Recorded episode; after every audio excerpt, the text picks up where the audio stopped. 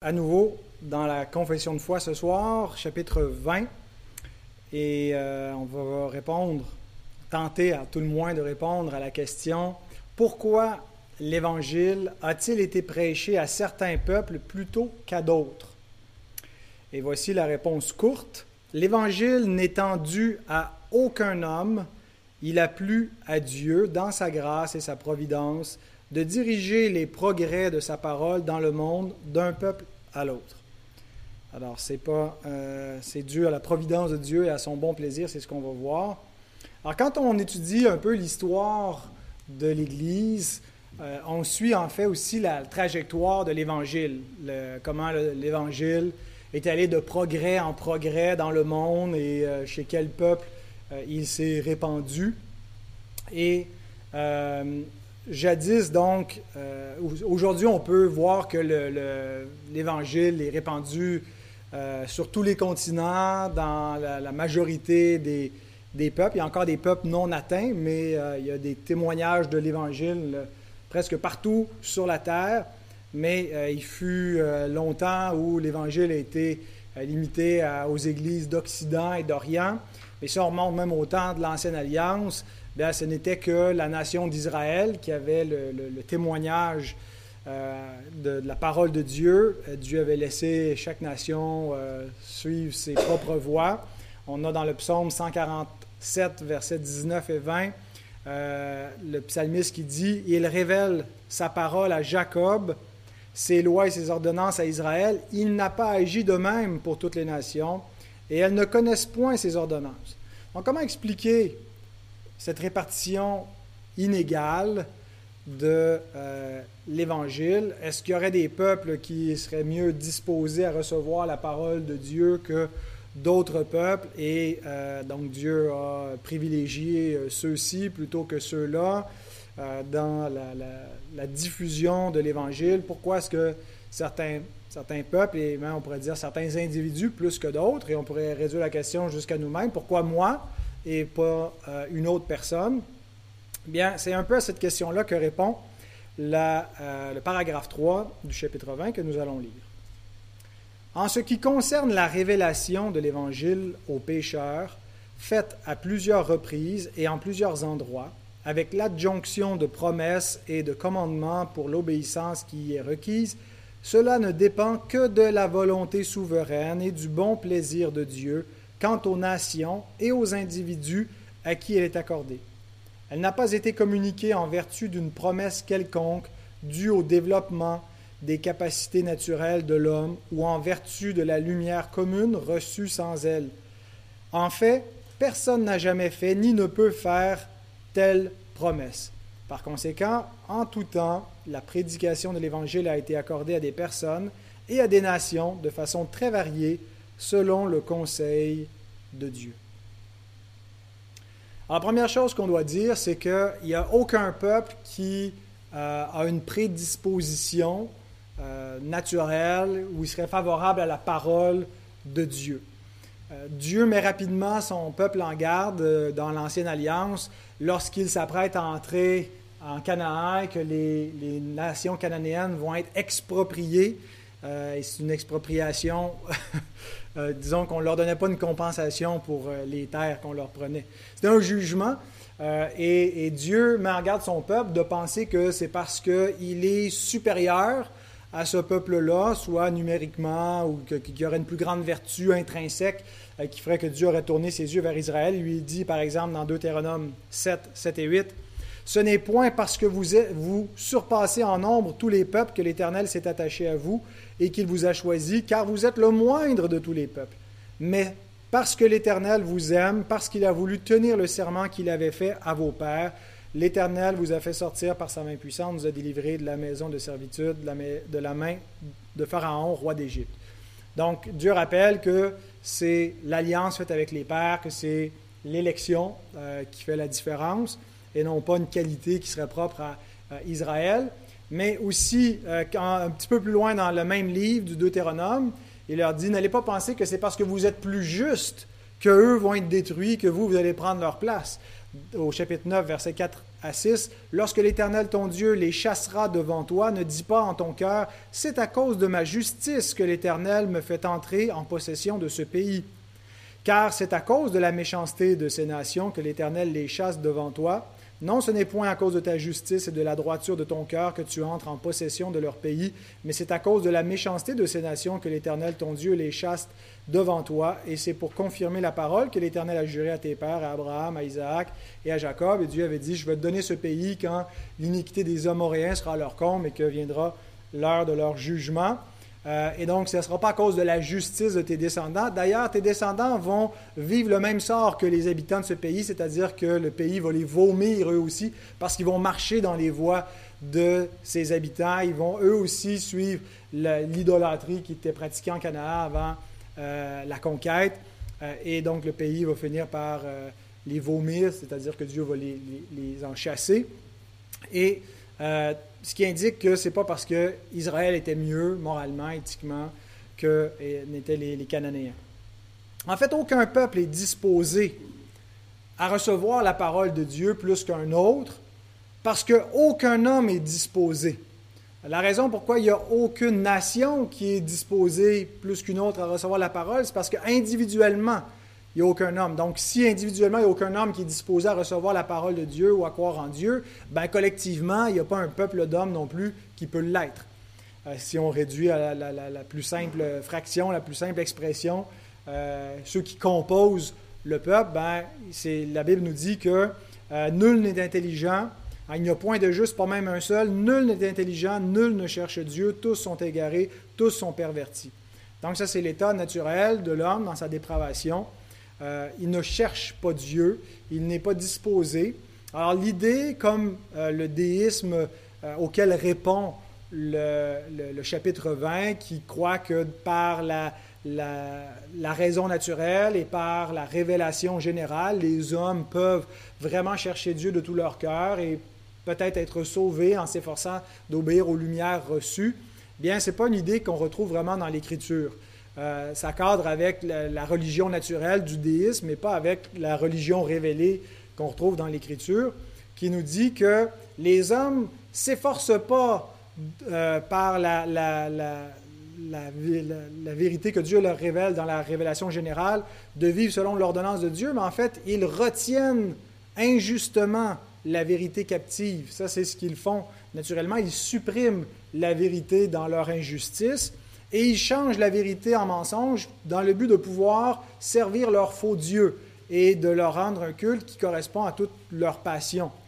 Euh, donc c'est ce que l'homme fait. L'homme à lui-même et quand Dieu les livre à leur penchant naturel, ben, ils commettent toutes sortes de choses infâmes euh, que Paul nous décrit dans le premier chapitre de Romains. Donc il n'y a pas de, euh, païens vertueux et les vertus qu'on peut retrouver chez les païens, donc toute bonté, euh, toute trace de sagesse ou d'intelligence est due non pas à la, au mérite euh, de l'effort humain, mais à la grâce commune de Dieu, parce qu'il existe une telle chose que la grâce commune de Dieu. Il y a une grâce particulière qui est seulement pour l'Église, les sauver, mais il y a une grâce générale qui est pour tous les hommes et qui a pour but de préserver euh, l'ordre créationnel dans le but de sauver euh, les élus, donc de permettre que le monde ne soit pas un chaos total, de freiner l'heure du jugement et de ralentir la dépravation pour mettre à exécution le plan de rédemption. Et cette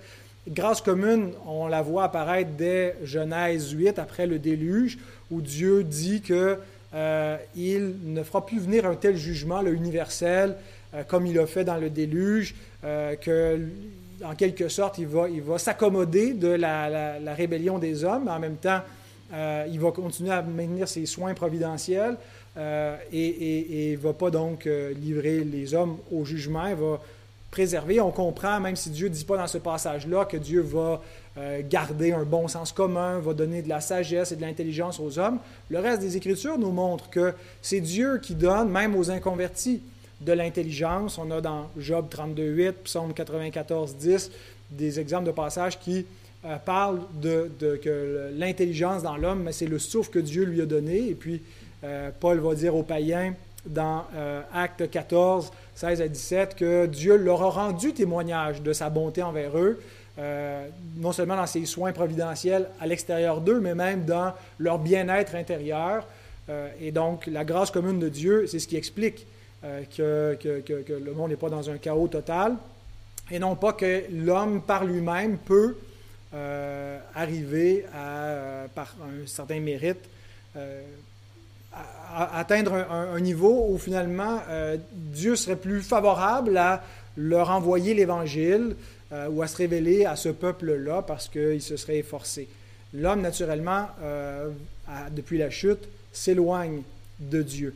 Et en fait, on voit dans notre société que les gens combattent plus activement les, vestiges du christianisme que d'être reconnaissants pour les conserver et voir comment ça a bâti une civilisation euh, ça a été une, culture qui nous a été transmise, qui a, euh, enrichi le monde, mais aujourd'hui, on veut s'en distancier. Euh, et donc, c'est un peu les hommes qui reviennent, qui sont laissés à leur sens réprouvé, le paganisme qui refait surface. Alors maintenant, si ce n'est pas dû à la conduite de l'homme, la différence entre les peuples qui reçoivent l'Évangile et ceux qui ne l'ont pas reçu, euh, ou le moment où ils, le reçoivent, ceux qui le reçoivent d'abord et les autres ensuite. Euh, qu'est-ce qui fait la différence? Bien, la confession répond en disant que c'est le bon plaisir de Dieu. Les hommes ne peuvent pas être prédisposés, ne peuvent pas rien faire pour euh, attirer davantage sur eux la faveur de Dieu, puisqu'il n'y en a aucun qui est meilleur, aucun peuple qui est mieux qu'un autre. Et donc, c'est le bon plaisir de Dieu. Et cette expression-là peut sonner un petit peu comme l'idée d'un empereur qui pourrait être capricieux, où il fait vivre, il fait mourir selon son bon plaisir. Mais quand on parle du bon plaisir de Dieu, bien, on veut dire qu'il est bon, justement, que c'est sa bonne volonté. Euh, c'est lié à la bonté de Dieu, dans lequel il n'y a, rien de, euh, de, capricieux ou qui serait euh, arbitraire, mais c'est seulement dû à, sa pure bonté. Et donc Jésus, quand vient, confirmer cet enseignement-là, que ce qui fait la différence entre ceux qui ont entendu et reçu l'Évangile et ceux qui ne l'ont ni entendu ni reçu, c'est Dieu qui fait la différence entre les deux. On a par exemple dans l'Évangile de Matthieu, quand il fait des reproches à certaines villes qu'il a visitées, ben, il affirme donc dans ce passage-là que certaines villes ont reçu plus de, euh, témoignages de la grâce de Dieu que d'autres villes. Euh, et euh, il dit aussi que dans le même passage que le mystère du royaume est resté caché pour les uns tandis qu'il a été révélé pour les autres. Et il attribue tout cela au verset 26 dans Matthieu 11 en disant, Je te loue de ce que tu l'as voulu ainsi. Oui, Père, je te loue de ce que tu l'as voulu ainsi. Donc, Jésus loue son Père, bénit le Père, tressaille même d'allégresse dans, dans son esprit en constatant le décret de Dieu, mais aussi son décret de, grâce en voulant révéler les mystères de son royaume à certains et les cacher aux autres. Et Jésus loue le Père pour une telle chose et il attribue donc à Dieu euh, cette différence entre ceux qui ont reçu, ceux qui ne l'ont pas reçu, ceux qui ont compris le mystère et ceux qui ne l'ont pas compris. Donc, il ne faut pas avoir peur de dire que euh, Dieu n'accorde pas le même privilège à tous les hommes. Dans notre sens humain de la justice, on perçoit ça comme de l'injustice. Euh, mais l'Écriture n'a aucun embarras à nous montrer que Dieu a dirigé la progression de l'Évangile et a, a, porté à plus tard la diffusion de l'Évangile chez certains euh, pour, pour favoriser d'autres d'abord. On a par exemple dans Acte 16, 6 à 10, Ayant été empêchés par le Saint-Esprit d'annoncer la parole dans l'Asie, ils traversèrent la Phrygie et les pays de la Galatie. Arrivés près de la Mysie, ils se disposaient à entrer en Bithynie, mais l'Esprit de Jésus ne leur permit pas. Ils franchirent alors la Mysie et descendirent à Troas. Pendant la nuit, Paul eut une vision. Un Macédonien lui apparut et lui fit cette prière. Passe en Macédoine, secours-nous. après cette vision de Paul, nous cherchâmes aussitôt à nous rendre en Macédoine, concluant que le Seigneur nous appelait à y annoncer la bonne parole. Donc, on a des, les, gens d'Asie euh, qui, qui, n'ont pas pu recevoir à ce moment-là la parole euh, parce que le Seigneur avait en vue la Macédoine avant de permettre euh, aux apôtres d'aller prêcher dans d'autres régions. Et, et, je pense que on doit, à la lumière de ce texte-là, mais de beaucoup d'autres textes qui nous montrent que c'est Dieu qui a souverainement dirigé, parce que ça faisait partie de son décret éternel, selon euh, l'élection de la grâce, l'élection au salut, de conduire l'Évangile par étapes partout où il est allé.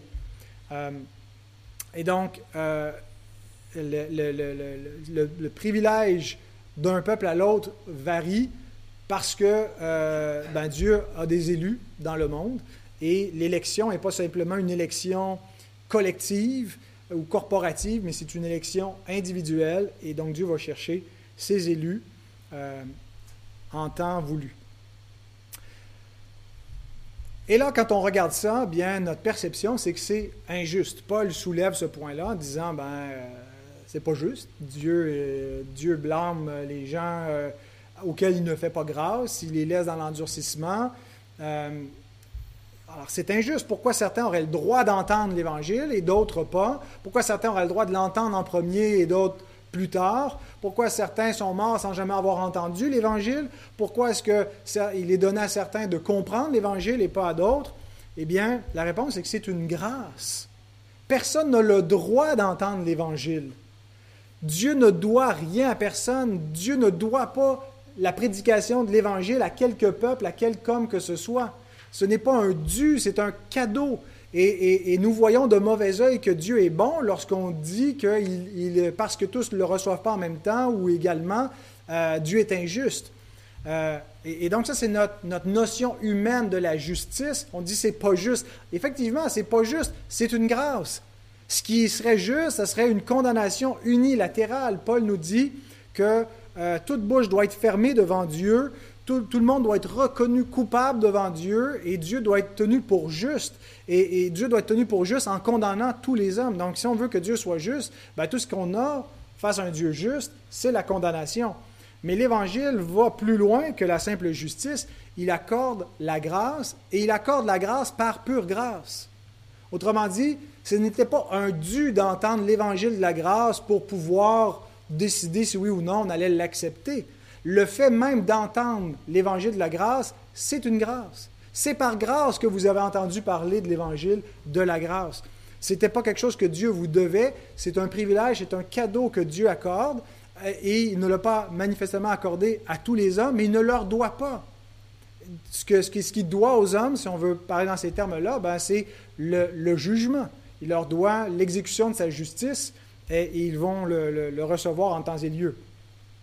Alors, si on ramène ça de manière personnelle à chacun de nous, pourquoi avons-nous entendu l'Évangile alors que d'autres ne l'ont pas entendu? Pourquoi avons-nous compris l'Évangile alors qu'il y en a qui l'ont entendu mais qui ne l'ont pas compris? Pourquoi avons-nous répondu par la repentance et par la foi alors que d'autres ont, rejeté, euh, n'ont rien voulu savoir? Ben, ne vous félicitez pas vous-même, ce n'est pas vous qui avez fait la différence. Hein? Paul va dire que euh, dans Romains 3, 27, où donc est le sujet de se glorifier, il est exclu. Il est exclu. Il n'y a aucune façon de se glorifier, d'une part parce que ce n'est pas par les œuvres, mais même le fait de croire est un cadeau, est une grâce de Dieu. La foi nous a été donnée. Donc ne vous félicitez pas vous-même, mais remerciez plutôt Dieu pour la grâce qui vous a été faite. Et c'est ce que Paul dit dans Colossiens 1, 12. Rendez grâce au Père qui vous a rendu capable d'avoir part à l'héritage des saints dans la lumière. Dieu nous a donné cette capacité que nous n'avions pas par nature en raison de l'endurcissement du cœur. Rendez grâce à Dieu de ce qu'il n'a pas permis que vous vous endurcissiez à l'Évangile, mais qui vous a donné la grâce de la repentance et la grâce de la foi pour recevoir le cadeau. C'est par grâce que vous avez obtenu la grâce de l'Évangile.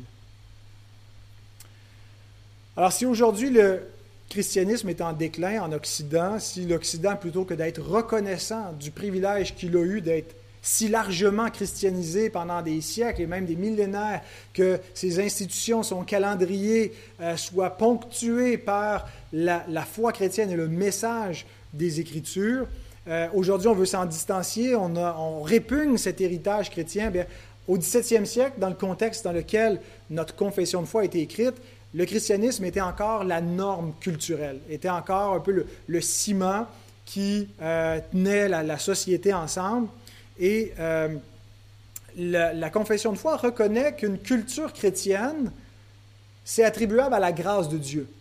C'est l'effet de la grâce qui a, permis des institutions et un code de loi, et ainsi de suite, qui, reflètent le, le, world view, je cherche un mot français, le, regard sur le monde, la vision du monde chrétienne, merci. Alors, euh, d'avoir une vision du monde chrétienne et d'avoir une culture euh, et même une civilisation chrétienne, c'était une grâce de Dieu. Mais le, dernier paragraphe, tout en reconnaissant que c'est une grâce, euh, affirme que une adhésion sociale au christianisme ne fait pas de nous un chrétien que ce n'est pas suffisant que d'être dans une société qui a été christianisée et même d'adhérer intellectuellement au christianisme pour être un véritable chrétien. Et terminons avec ça. Bien que l'Évangile soit le seul moyen extérieur de révéler Christ et sa grâce salutaire, et qu'il soit en lui-même amplement suffisant pour ce but, cependant pour que des hommes qui sont morts dans leur transgression puissent naître de nouveau, être rendus à la vie ou régénérés, il faut, en plus de l'œuvre efficace et irrésistible, il faut, pardon, je recommence, en plus, pas de l'œuvre, mais il faut en plus l'œuvre euh, efficace et irrésistible de l'Esprit Saint dans toute âme pour produire en eux une vie nouvelle spirituelle. Aucun autre moyen n'accomplira leur conversion. Donc, autrement dit, ce n'est pas suffisant euh, d'être né dans, l'intérieur du christianisme ou de la chrétienté, d'avoir été baptisé dans ces, églises nationales, euh, parce que les chrétiens se félicitaient de ne pas être des Turcs, euh, des, des Ottomanes musulmans, de ne pas être des, Chinois ou sous l'empire de, Gengis Khan ou autres qui, servaient des idoles païennes, mais d'être dans la bonne religion, de servir le vrai Dieu. Mais la confession de foi rappelle que ce n'est pas suffisant pour être chrétien que de, faire partie d'une culture chrétienne ou d'une tradition chrétienne ou d'une religion chrétienne. Mais qu'il faut, le chrétien, et plus que ça, le chrétien, il est une nouvelle créature. Et ce ne sont pas tous ceux qui portent le nom chrétien qui sont une nouvelle créature. Euh, pour être une nouvelle créature, ben, c'est une œuvre du Saint-Esprit. 2 euh, Corinthiens 5, 17. Si quelqu'un est en Christ, il est une nouvelle création. Les choses anciennes sont passées, voici toutes choses sont devenues nouvelles. Galates 6.15, ce n'est rien d'être circoncis ou d'être incirconcis. Ce qui est quelque chose, c'est d'être une nouvelle création. Alors, Paul ici dit que ce n'est pas tant notre statut religieux euh, dans les recensements de l'Empire romain qui sont importants pour savoir quelle case on va cocher euh, pour qu'ils sachent combien il y a de, de, gens qui adorent Zeus, combien il y a de gens qui adorent euh, Jésus-Christ, combien il y en a qui sont circoncis, qui sont des disciples de Moïse. Ce qui est important, c'est d'être une nouvelle création. Ce n'est pas simplement euh, ce, statut euh, externe. Et donc, on a dit dans l'étude précédente que l'Esprit Saint n'agit pas sans la parole de Dieu, mais nous devons rajouter aussi ce soir que la parole de Dieu n'agit pas sans l'Esprit Saint. On peut être exposé extérieurement à la parole, c'est ce que veut dire l'expression ici, que l'Évangile soit le seul moyen extérieur de révéler Christ. On prêche l'Évangile, c'est externe, c'est quelque chose d'audible qui se répand dans le monde, mais s'il n'y a pas une action du Saint-Esprit, la parole ne produira pas d'effet. C'est la parole qui régénère, mais parce que c'est le Saint-Esprit qui régénère au moyen de la parole. L'Esprit agit pas sans la parole, mais la parole n'a pas d'efficacité sans l'Esprit. Ils sont liés l'un avec l'autre. Alors, euh, il est possible d'avoir une foi théorique qui soit morte, c'est-à-dire d'avoir l'apparence de la piété et d'en renier ce qui fait la puissance, de, faire partie d'institutions chrétiennes, de collèges, d'universités, même d'églises chrétiennes, euh, tout en reniant véritablement l'Évangile et en n'ayant pas euh, le une œuvre de la grâce pour nous, nous convertir. Donc, on a juste l'apparence de la piété. Jacques va dire, tu crois qu'il y a un seul Dieu, tu fais bien, les démons aussi le croient, ils tremblent, qu'il euh, est possible d'avoir une foi morte euh, quand c'est seulement une foi d'adhésion intellectuelle. Euh, il faut donc une foi vivante par le Saint-Esprit. mais il est impossible d'avoir une foi vivante sans cet appel irrésistible du Saint-Esprit qui nous amène à Christ. Et comment on peut savoir si véritablement on a juste une foi intellectuelle ou une foi vivante? Jésus dit dans Jean 6, 44, Nul ne peut venir à moi si le Père qui m'a envoyé ne l'attire, et je le ressusciterai au dernier jour. Si l'objet de notre foi, c'est Christ, si ce n'est pas simplement d'appartenir à une tradition chrétienne, mais qu'on est porté personnellement, individuellement, à invoquer le nom de Christ, à se confier en lui comme Seigneur et Sauveur, si on est porté à croire en lui, ben ce n'est pas nous qui l'avons fait. Jésus dit, personne ne peut faire cela s'il n'a pas été attiré par le Père. Et l'idée d'être attiré par le Père, c'est une attirance irrésistible, c'est l'œuvre du Saint-Esprit euh, contre laquelle on ne peut rien. Ce n'est pas nous qui l'avons décidé, c'est une force de la grâce de Dieu qui nous attire irrésistiblement à avoir foi dans le Sauveur, à reconnaître que Jésus est le Sauveur, puis on ne peut pas ne plus croire ça, on ne peut pas ne cesser de croire ça et de se confier en lui et de vouloir euh, le, servir, l'aimer, grandir dans, dans, ses voies. Alors, euh, il peut y avoir des moments où notre, foi nous apparaît un peu plus théorique, mais est-ce que véritablement euh, nos cœurs sont portés à s'épancher sur le Seigneur, à invoquer le nom du Seigneur, puisque quiconque invoquera le nom du Seigneur sera sauvé. Et cette impulsion-là vient pas de nous, mais du Saint-Esprit. Alors voilà ce que le chapitre 20 renfermait pour nous. Euh, sur la, grâce de Dieu. Le, titre, c'est L'Évangile et l'étendue de la grâce.